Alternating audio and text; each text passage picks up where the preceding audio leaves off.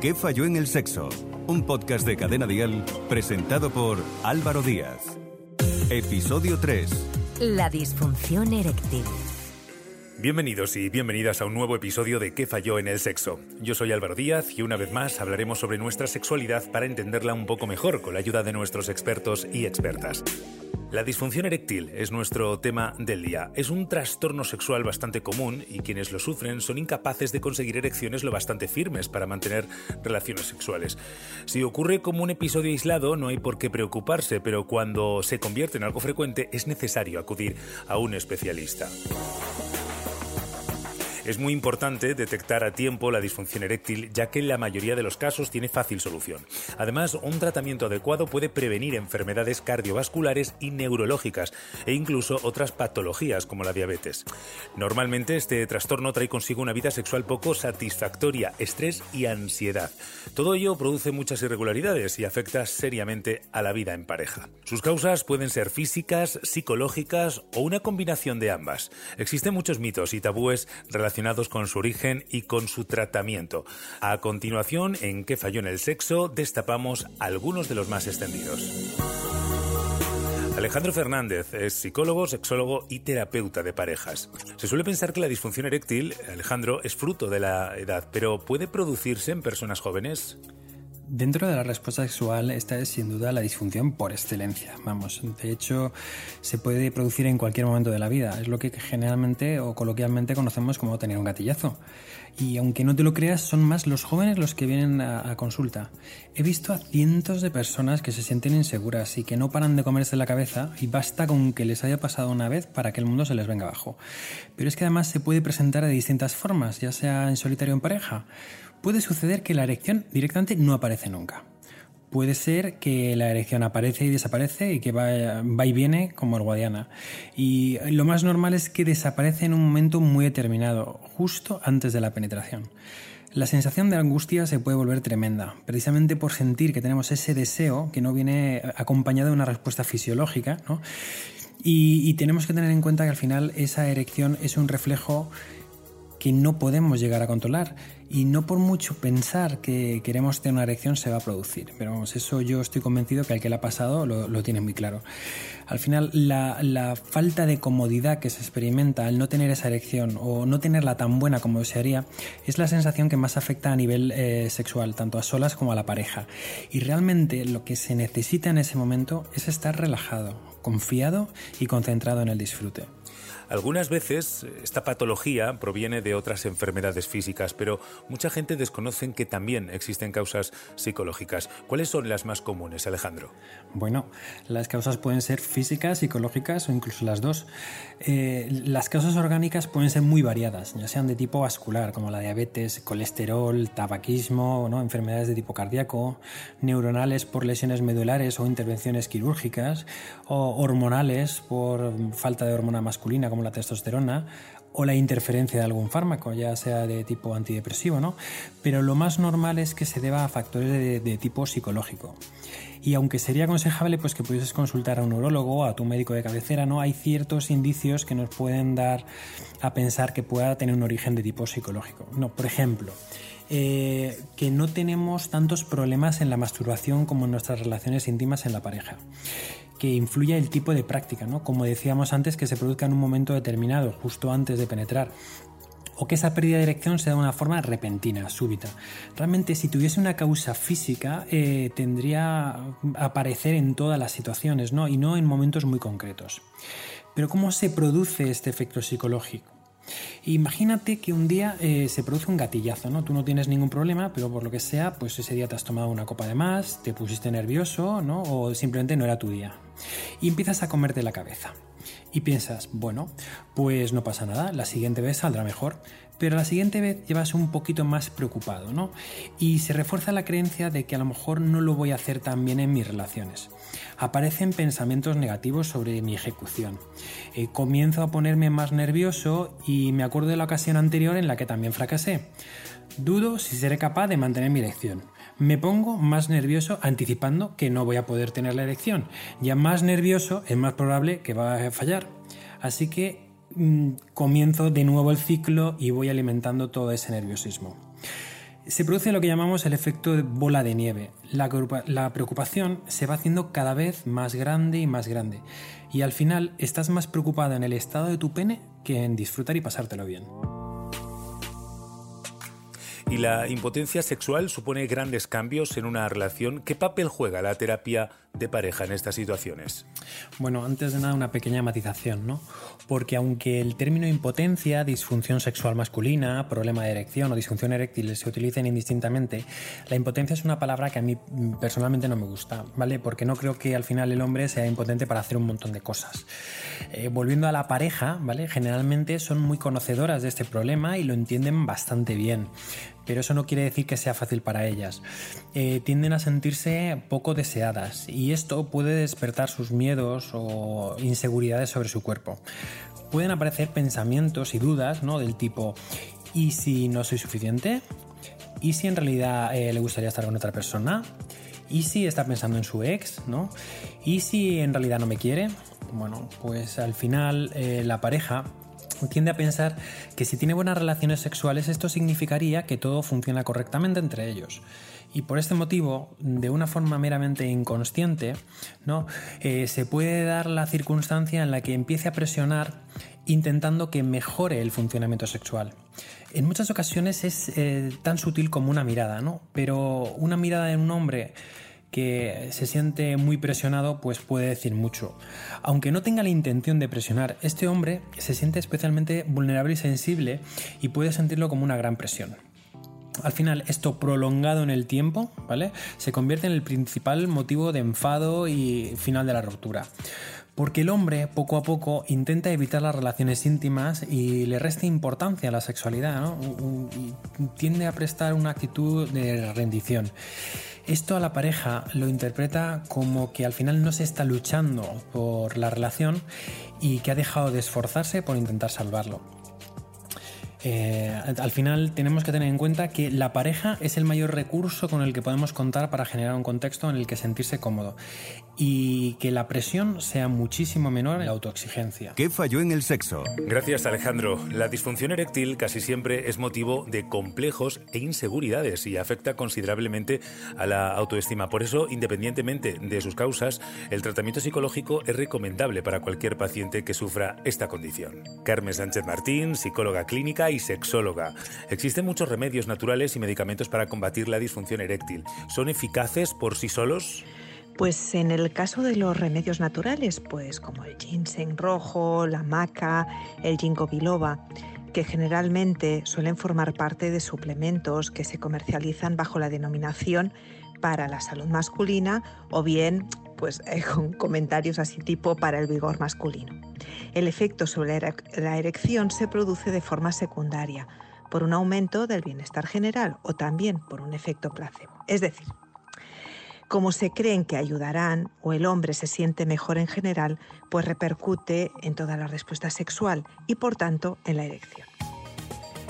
Los medicamentos como el sildenafilo, tadalafilo, vardenafilo y otros, ¿no? Aunque a la mayoría os sonará más por sus nombres comerciales como Viagra y Cialis, por ejemplo, pues facilitan la erección. Pero necesitan, y esto es muy importante, de un estímulo sexual. Es decir, si el hombre no tiene deseo, los medicamentos no serán efectivos. Los aspectos emocionales o incluso una mala relación de pareja pueden dificultar la eficacia del fármaco. Por ello, se recomienda siempre la terapia sexual como apoyo al tratamiento farmacológico, aunque las causas de la disfunción sexual sean orgánicas.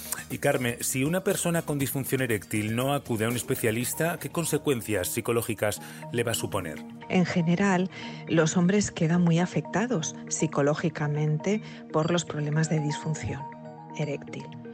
En la mayoría eh, de hombres provoca una preocupación persistente por la calidad de la erección y un temor a fracasar que acaba generando pues una ansiedad anticipatoria, es decir, miedo antes de comenzar, a no tener o incluso a perder la erección. Por lo que en ocasiones el hombre con problemas de erección llega a aplazar o evitar las relaciones sexuales, pues para no exponerse. Incluso, ¿sabes lo que pasa Álvaro? Que se tornan menos cariñosos, más distantes, poco a poco va afectando a su autoestima sexual y a otras esferas no tan íntimas, llegando algunos a presentar incluso síntomas depresivos. Y también hay que tener en cuenta otra cosa y es que tienen un efecto también en la pareja. Porque eh, muchas veces, claro, la, pareja puede pensar que tiene parte de responsabilidad y aparecen pensamientos del tipo ya no le parezco atractiva o atractivo, quizás ya no le excito y eso pues evidentemente acaba provocando eh, todavía más distanciamiento de la pareja, incluso otros, otras problemáticas. Muchas gracias, Carmen. En el anterior episodio de este podcast hablamos de la falta de apetito sexual. En muchas parejas, esta inapetencia condiciona las relaciones sexuales e impide llegar a la erección. Es muy común alarmarse con episodios aislados y confundirnos con la disfunción eréctil. Yania Concepción Vicente, que es psicóloga y educadora sexual. Yania, ¿en qué momento es lógico empezar a preocuparse y acudir a un especialista? Bueno, Álvaro, considero que es importante acudir a un especialista cuando observamos que nuestros encuentros sexuales se están viendo afectados recurrentemente por esta falta de erección. Quiero decir, hay momentos que por estrés, que por ansiedad, que por vergüenza se puede perder la erección y se puede normalizar y naturalizar esos eventos que son parciales, que son momentáneos, que se puede eh, reconectar a través del cuerpo, de la estimulación eh, global y puede reactivar la erección.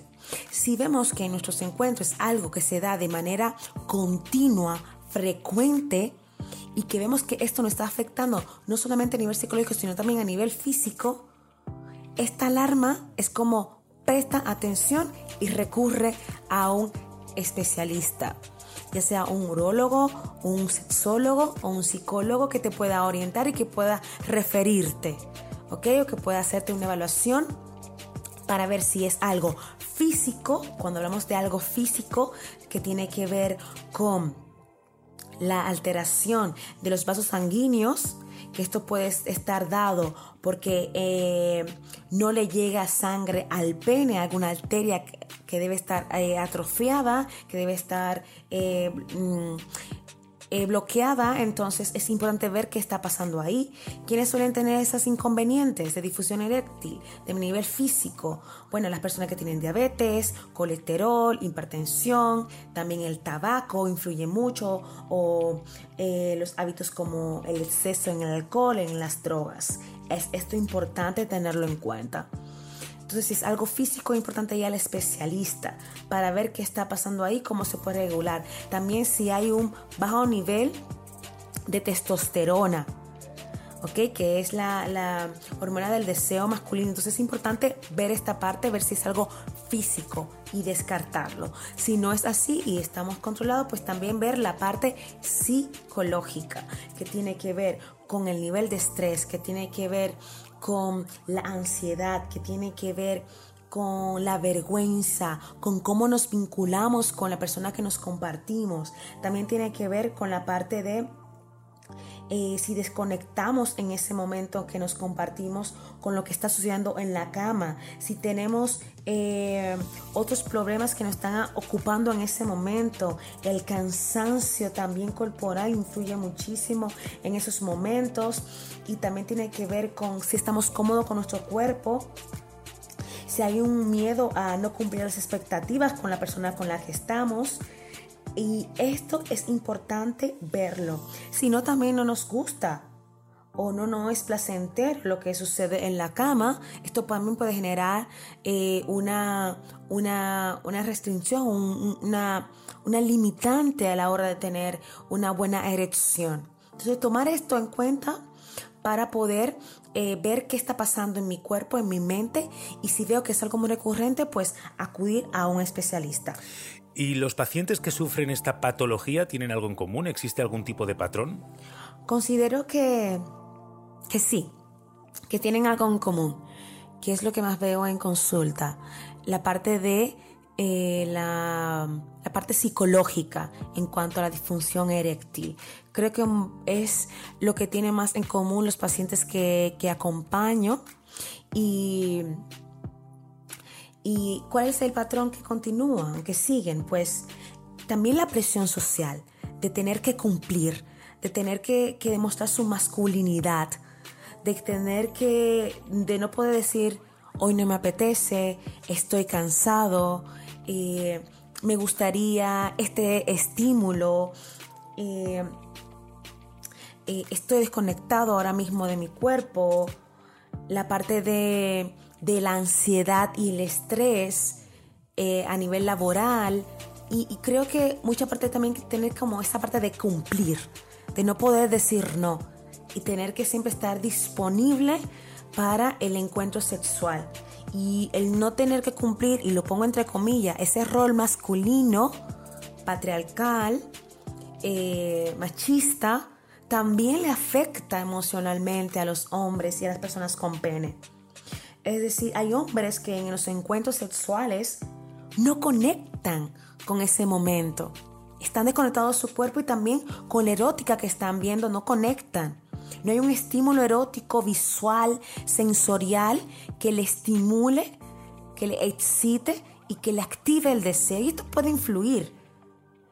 Eh, y están desconectados de su cuerpo. Y esto puede generar que tenga una, una parte de, pérdida de erección que no necesariamente tiene que llegar a, la disfunción eréctil, pero sí influye muchísimo en cuanto a que se, eh, esa eh, pérdida de erección se convierta en un futuro en algo mucho más patológico, mucho más, eh, se convierte en algo patológico, se convierte en algo mucho más severo, porque no se trabaja a tiempo, no se educa, no se tiene una conciencia sobre cómo ir en el momento, en ese momento que pasa puntualmente, darse el permiso a decir no me apetece, no quiero, me siento de esta forma, quiero parar, podemos erotizarnos o tocarnos desde otro lugar. Entonces es importante tener esto muy en cuenta creo que, es lo que más tienen en común, la parte psicológica, el condicionamiento emocional que tienen, las sensaciones que sienten, el tener que complacer sin desear, los malos hábitos también, dígase las drogas, el alcohol en exceso, eh, el tabaco, que hay que decirlo que en España se consume bastante el tabaco y esto afecta y no se tiene esta parte en cuenta que a la larga esto trae una consecuencia física en, el plano sexual, en el plano eh, de salud. Como dije en las, anteriormente, físicamente a la larga, tú tienes una memoria corporal que está ahí, tienes una memoria también eh, de salud que está ahí, que si no prestas atención a eso, si que no tomas las medidas adecuadas, pues pueden afectar a tu rendimiento, pueden afectar a tu placer, a tu conexión en, la, en el encuentro sexual, en el encuentro erótico. Y esto es importante que lo tengan en cuenta. Pero creo que, que ante todo es la parte psicológica lo que suele tener en común eh, todos los pacientes que, veo y también eh, las experiencias de hombres en talleres y y que me comparten en redes sociales su, temor también ah, y, su, y su limitante de sentirse no suficiente y tener que cumplir siempre. Entonces es importante esto que, muchas veces no se toma en cuenta porque es como este rol que tengo que siempre ser el macho masculino que tengo que cumplir eh, con esas expectativas que tenga las otras personas, pero realmente no tengo la energía, no tengo el deseo la fuerza en este momento.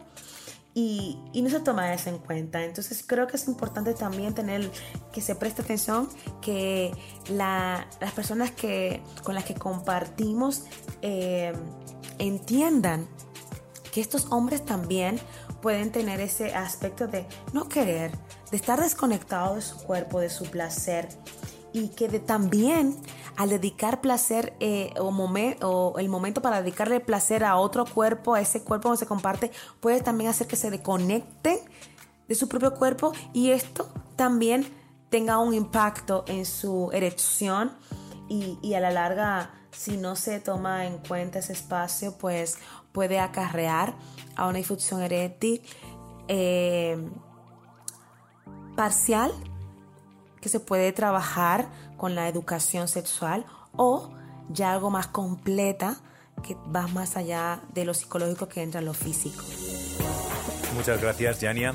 La disfunción eréctil es una realidad muy común y muy estigmatizada al mismo tiempo. Muchas veces quienes la sufren temen el rechazo de la pareja e intentan ignorar el problema o solucionarlo con remedios fáciles de adquirir, aunque no siempre son eficaces.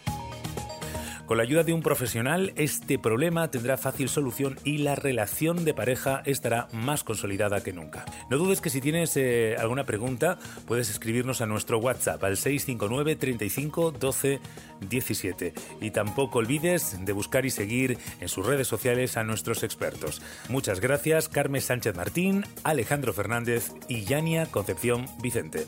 Nos escuchamos en el siguiente episodio. ¿Qué falló en el sexo? Guión y producción, María Aragonés. Dirección y presentación, Álvaro Díaz. Con la colaboración de Yania Concepción. En Instagram, arroba YaniaConcept, psicólogosexual.com y carmensánchez.com. Suscríbete a nuestro podcast y descubre más programas y contenido exclusivo accediendo a Dial Podcast en cadenadial.com y en la aplicación de Cadena Dial. Cadena